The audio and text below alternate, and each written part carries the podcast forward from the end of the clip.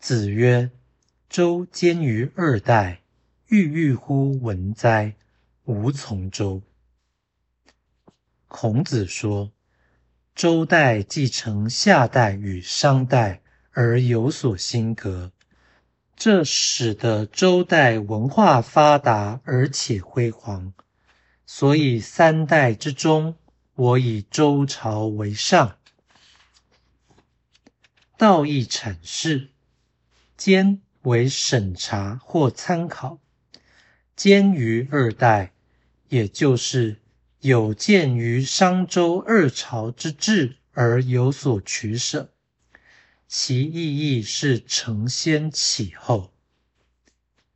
郁郁是隆盛的样子，文泛指文化，郁郁乎文哉，就是文化昌盛。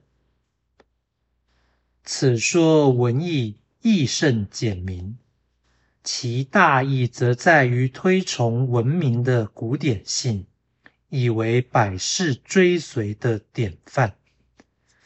孔子此言并非强调夏与商不如周，而是肯定周朝能以继往开来的精神求教于历史，故能集大成。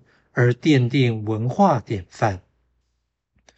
如此，孔子绝非主张进步观或进化论，也不认为周朝的典章制度已甚完善。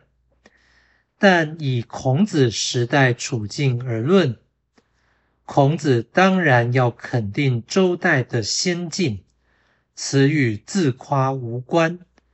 却是有意宣扬文明的上进本质。